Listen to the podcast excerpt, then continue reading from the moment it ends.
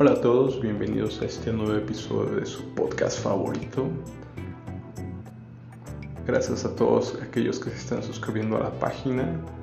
Los invito a que sigan compartiendo el podcast, que compartan la página y que pues les sea de utilidad este mensaje a todos ustedes. Muchas gracias y hoy quiero tocar un tema que que quiero analizar a profundidad porque me he dado cuenta que tendemos a creer que hay cambios que podemos hacer rápidamente, superficialmente. Por ejemplo, pasa mucho en, el fitness, ¿no? Cuando vemos una imagen de un modelo fitness, de una modelo fitness, a veces queremos y anhelamos ese, cuerpo, pero no, estamos dispuestos a hacer el sacrificio que conlleva tener ese cuerpo. Queremos un remedio rápido. Es muy común que haya pastillas que se vendan como pastillas milagrosas, aparatos de ejercicios, miles de dietas. Todo esto que obviamente no te, no te lleva a ese físico porque para tener un físico así se necesita disciplina, dieta, entrenamiento, no simplemente tomar una pastilla, no simplemente por ahí veía una dieta que subían de la dieta del limón o tomar jugo de limón cada día. Y pues son cambios que buscamos hacer superficialmente y rápidamente. Y pues ciertamente no, no va a suceder porque debes entender que, por ejemplo, cuando tuviste a acumular ese exceso de grasa, no lo conseguiste en un mes, no lo conseguiste en una semana conseguiste por mala alimentación durante muchos, muchos años. Entonces, ¿cómo quieres todo eso que acumulaste durante tanto tiempo deshacerte de él en un mes, en dos meses? No, eso sea totalmente ilógico.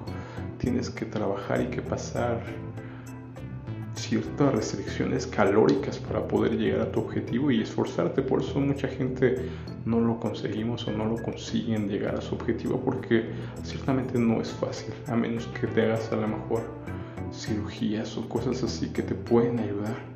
Entonces a lo que voy es que los cambios siempre tienen que venir de adentro hacia afuera, no de afuera hacia adentro.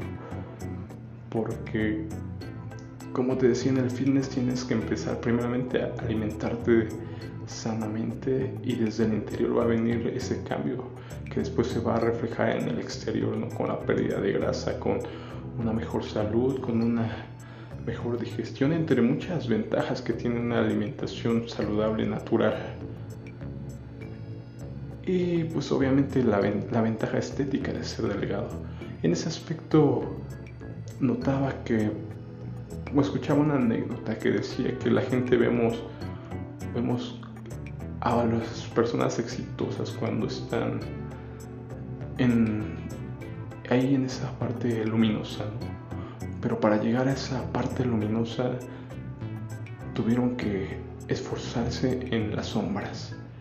¿A qué me refiero con esto? Que vemos el éxito de los artistas, de los empresarios, de los deportistas, pero cuando lo vemos ahí encumbrado a ese deportista, ese artista, no nos damos cuenta de todo lo que hubo detrás de, de trabajo para poder llegar a donde está ahí.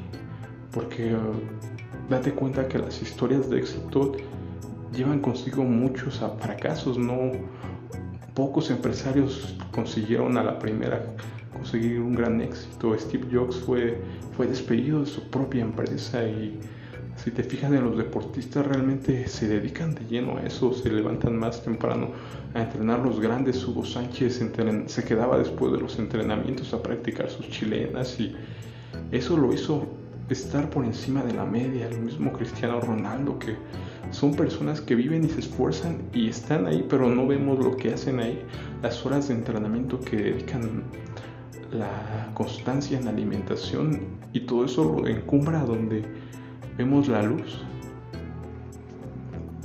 Entonces llegamos a la conclusión que todo, todo lo que queremos hacer va a llevar consigo esfuerzo, va a tener que llevar consigo algo más allá.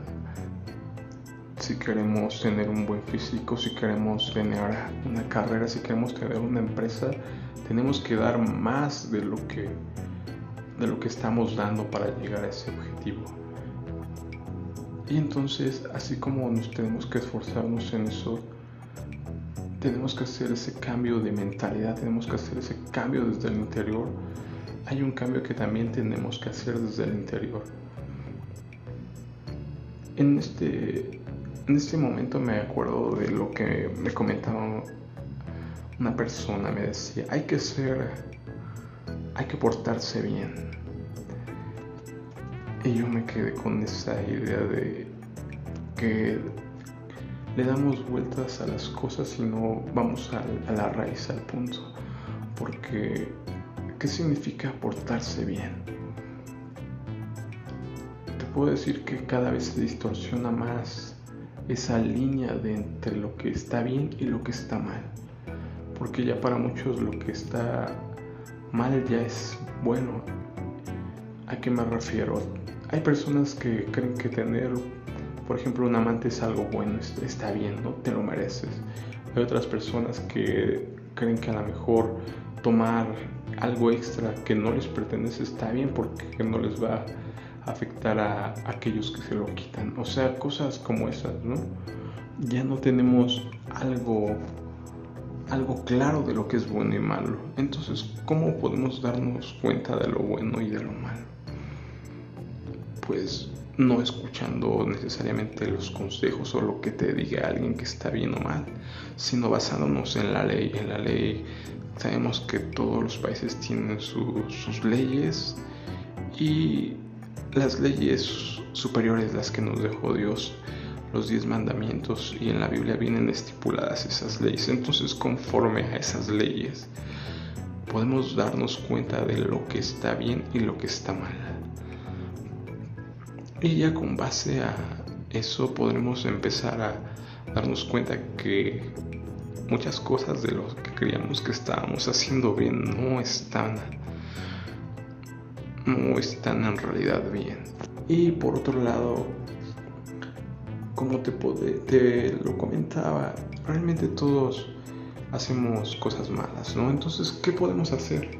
Porque por nuestras fuerzas no podemos no podemos decir que nos vamos a portar bien porque yo te puedo decir que lo intenté mucho tiempo buscando portarme bien y hacer las cosas según yo bien, pero no, no lo conseguí. Entonces, ¿cuál es la solución a todo esto? Pues Dios nos dejó una solución para todos. Como sabía que no éramos capaces de, de cumplir las leyes, entonces Él hizo algo por nosotros, envió a su Hijo para que muriera por nosotros, para que Él cargara con todos los pecados, porque en está estipulado que la paga del pecado es muerte, entonces estábamos destinados a la muerte tanto física como espiritual. Entonces, ¿qué podíamos hacer? Pues nosotros en realidad no podíamos hacer nada. El que vino a hacerlo todo fue Dios mediante su Hijo Jesús que fue el que hizo ese gran sacrificio y murió y con su sangre lavó todos nuestros pecados, con lo cual nos entregó el perdón para todos aquellos que lo queramos tomar. Entonces ahí es donde está el punto. El cambio en realidad tiene que venir desde adentro. Tienes que tomar esa decisión de pedir perdón de lo que has hecho y aceptar a Jesús como tu Señor, Señor y Salvador. Eso es lo que va a provocar que el cambio venga desde el interior. Porque una vez que aceptas a Jesús en tu corazón, que te arrepientes de todo lo malo que haces, es cuando empiezas a llevar ese cambio, cambio de vida que automáticamente vas a ir mejorando en todos los aspectos de tu vida. No es que tú por tus fuerzas digas, no es que yo voy a ser bueno para... ¿Para qué? Para, para ser salvado, no porque también tenemos distorsionado lo que es la salvación, cómo podemos llegar al cielo. Ciertamente se asume que siendo bueno se llega al cielo, pero pues como te decía, no hay nadie, ni uno solo bueno, entonces es quiere decir que todos estamos perdidos. Pues en hecho sí, todos estamos perdidos. La única salvación es Jesús, pedir perdón, arrepentirnos de todo y saber que por medio de Jesús podemos ser salvados, porque Él es el que nos justifica ante su Padre.